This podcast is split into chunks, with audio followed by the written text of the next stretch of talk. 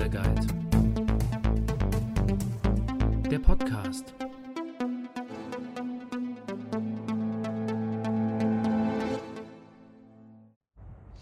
Zack, und schon die dritte Folge. Es geht hier Schlag auf Schlag. Und jetzt kam auch wieder ein guter Vorschlag aus der Community äh, vom Peter. Der fragt sich ähm, schon seit längerem, wie stringent man als Coach die Trainingspläne sieht. So, da antworte ich euch dann gerne mal drauf.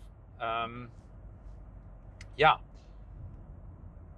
ich persönlich bin so ein Mensch, der immer gerne einen Plan aufstellt und dann äh, diesen Plan auch durchziehen möchte. Ähm, das merkt ihr immer in meinen Trainingscamps. Ich habe mich da vielleicht auch ein bisschen mittlerweile lockerer gemacht, aber man denkt sich beim Plan etwas und da ist auch eine Sinnhaftigkeit dahinter. Und wenn dann irgendwie was dazwischen kommt, hm, dann wird es halt nicht wieder so 100% äh, effektiv und effizient, wie man sich das vorgestellt hat. Bei den Trainingsplänen ist es genauso. Ähm, ich habe natürlich auch, weil ich kein Profi war, und selber Age Grouper war und bin, das absolute Verständnis dafür, dass ähm, es nicht immer 100% nach Plan gehen kann. Deswegen sage ich euch auch all, äh, immer, macht euch nicht zum Sklaven des Training, Trainingsplans. Und daher mache ich die Pläne ja auch immer Woche für Woche und nicht äh, wie andere das vielleicht auch machen, so für zwei oder für vier Wochen. Nämlich wenn mal was in der Woche nicht so 100% lief, dann versuche ich das in der nächsten Woche zu kompensieren. Und das ist eigentlich so äh, Reality Coaching. Und dafür, dafür engagiert ihr ja auch einen Coach wie mich, der, der sowas hinkriegt.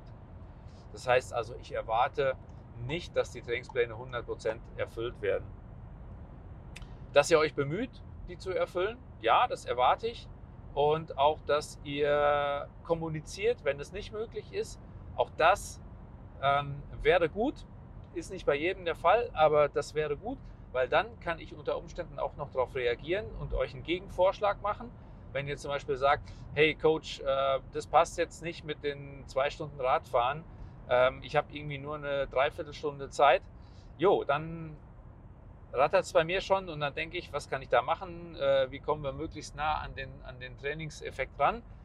Ähm, ja, also deswegen immer sprechen, und ähm, kommunizieren, dann kann ich da auch äh, eingreifen. Ist die Reihenfolge der Einheiten wichtig oder zählt nur, dass am Ende der Woche alles erledigt ist? Das ist eine sehr gute Frage und die kann ich ganz eindeutig äh, beantworten. Dass am Ende der Woche alles erledigt äh, ist, das zählt nicht. Ähm, manche Leute lassen zum Beispiel auch einen Tag ausfallen und dann sagen sie, oder, oder, es fällt ein Tag aus wegen Krankheit oder wegen, wegen Termin und so weiter. Und dann versuchen die Leute, die Trainingseinheit in den nächsten Tag reinzupacken und ähm, die dann mit zu trainieren und doppelt zu trainieren. Auch keine gute Idee, weil, eure, äh, weil ihr euch dann punktuell vielleicht auch überlastet und so weiter. In den meisten Fällen ist es da einfach wichtig, wenn eine Einheit mal ausfällt, einfach den Trainingsplan weitermachen, so wie es drin steht. Die Einheit nicht nachholen. Der Trainer wird mir schon was reinschreiben, was mich wieder auf Kurs bringt und die Einheit wird schon wieder irgendwo un unter anderen äh, Umständen nachgeholt oder, oder der Inhalt oder die Effizienz kommt da wieder rein. Das heißt, ähm, so eine Aufsummierung von den Trainingseinheiten nicht, nicht unbedingt wichtig. Nein, ähm, der Umfang und die Intensität sollte natürlich ungefähr hinkommen. Und da kommen wir auch wieder zum nächsten. Es gibt Einheiten, die solltet ihr unter allen Umständen ausgeruht angehen. Schwimmen, Krafttraining, Koordinationstraining. Und es gibt Einheiten oder auch der lange Lauf, ja, weil langer Lauf mit zu viel Vorbelastung, Verletzungsanfälligkeit. Es gibt aber auch schon mal Fälle, wo ich den langen Lauf bewusst etwas ermüdet äh, machen lasse. Wenn es nämlich auch Richtung Langdistanz oder Mitteldistanz geht, dann müsst ihr auch lernen, mit einer Ermüdung zu laufen. Das passiert aber nicht so häufig. Wenn ihr jetzt aber hergeht und das immer äh, eigenständig tauscht, ja, dann äh, arbeiten wir unter Umständen mit einer Ermüdung, die von mir so überhaupt nicht ähm, beabsichtigt war und die euch dann vielleicht auch an den Rand des Übertrainings oder eine äh, Infektanfälligkeit oder ähm, muskulösen Problemen bringt. Von daher auch die Reihenfolge der Einheiten ist wichtig. Auch so, wenn, wenn zwei Einheiten am Tag sind, die technisch anspruchsvolle sollte immer am, äh, zum Frühzeitpunkt stattfinden. Das ist zum Beispiel auch Schwimmen, Krafttraining oder so weiter. Und ähm, die Ausdauereinheit kann dann eher danach stattfinden. Ja, Im Zweifel ähm, da auch nochmal nachfragen, in, in welcher Reihenfolge der Trainer das vorgesehen hat, weil es aus den Trainingsplänen nicht immer hervorgeht. Äh, auch die Plattformen machen da manchmal ein bisschen Humbug, indem sie die Einheiten äh, anders darstellen, als äh, der Trainer sie reingebaut hat. Gut, also wie gesagt, da äh, in der Reihenfolge der Einheiten, da erwarte ich schon eher, dass ihr das, äh, dass ihr das einhaltet. Aber auch da, wenn es nicht geht, kommunizieren und dann werde ich da in der Regel immer eine, einen Kompromiss finden. Ne? Wenn man jetzt zum Beispiel wirklich sagt, hey, die Schwimmeinheit, äh, die kriege ich echt nur hin nach einem Lauf. Äh, ich würde ich würd erst laufen und dann in, äh, direkt zum Schwimmen gehen, dann sage ich, okay, aber da machen wir nicht diese technisch anspruchsvolle Einheit, sondern da machen wir vielleicht eher so Kachelzählen oder, oder im Schwimmen nochmal noch mal irgendwelche anderen Dinge. Ähm, da muss ich dann im Endeffekt auch nochmal auf die, auf die Inhalte schauen. Ob es mich ärgert, wenn nicht alles grün ist, hat der Peter noch gefragt. Ähm, nee, mich ärgert es nur, wenn, ähm, wenn dauerhaft alles rot ist. Also das kann mehrere Ursachen haben. Entweder jemand dokumentiert mal eine Zeit lang nicht, was immer mal wieder passieren kann, oder jemand ähm, ist krank und meldet es nicht weiter oder jemand hat keine Lust mehr und, und lässt es auch über sich ergehen. In allen drei Fällen hilft nur Kommunikation, weil ähm, in den ersten beiden Fällen könnt ihr mir ganz einfach dann mehr Ruhe geben und sagen, hey, ich bin krank, ich habe gerade keine Zeit äh, oder ich kann gerade nicht dokumentieren, mache ich nach. Dann weiß ich, okay, alles gut, der ist noch da, der trainiert noch. Ähm, in dem Fall, dass ihr keine Lust mehr habt oder mal eine Pause braucht und so weiter, auch da finden wir Mittel und Wege, entweder euch wieder zu motivieren oder die Pause einzurichten oder äh, das Coaching zu beenden. Auch da, ich mag echt nur Pläne schreiben, die umgesetzt werden. Immer mit mir reden. Ich glaube, ich bin offen genug, um, äh, um dass man das mit mir machen kann. Eigene Einheiten durch den Sportler selbst. Wenn es nichts mit Triathlon zu tun hat, dann äh, ja, also wenn ihr mal bouldern gehen wollt oder so oder wandern, kein Problem.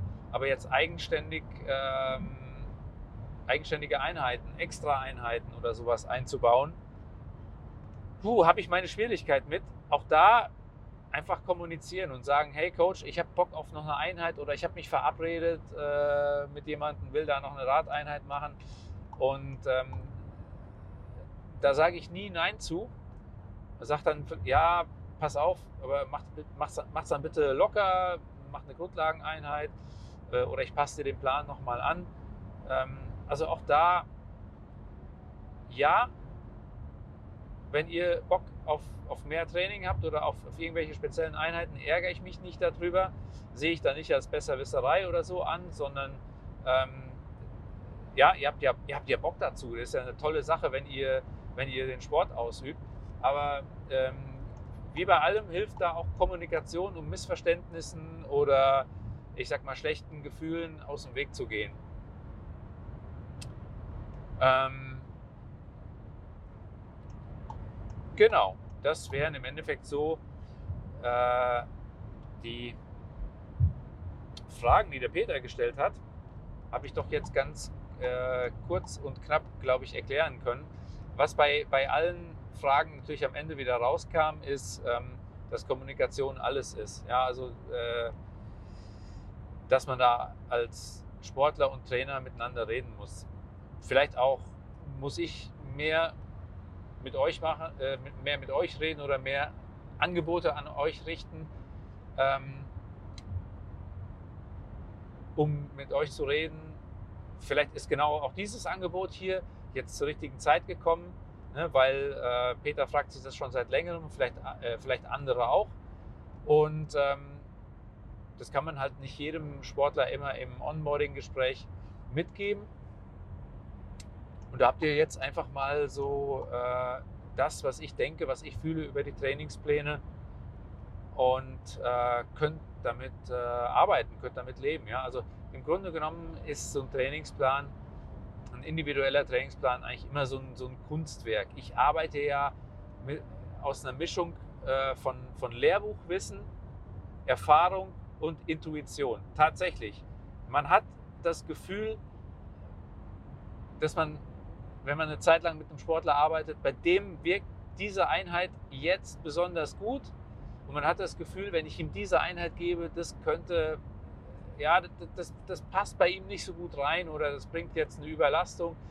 Das ist so diese, diese, diese Trainerantennen, die man braucht, um, um ein guter Trainer zu sein. Das unterscheidet einen Trainer von einem Algorithmus. Okay, das war jetzt eigentlich ein schöner Schlusspunkt. Ähm, freue mich, dass ich über dieses Thema mit euch reden konnte. Wenn Leute von außen reinkommen, ähm, die jetzt nicht bei mir trainieren, ähm, dann ist es vielleicht auch in, im Interesse von eurem Trainer, dass ihr viel mit ihm kommuniziert oder dass ihr einfach mal so einen Eindruck bekommt, wie funktioniert sowas, äh, Koordination mit dem Trainer und Trainingsplan. Äh, genau. So, wir sind bei 11,5 Minuten. Ich werde immer besser und ich werde immer knapper. Äh, ich wünsche mir weiterhin solche guten Vorschläge für die Drive Talks. Ähm, haut rein, euer Coach.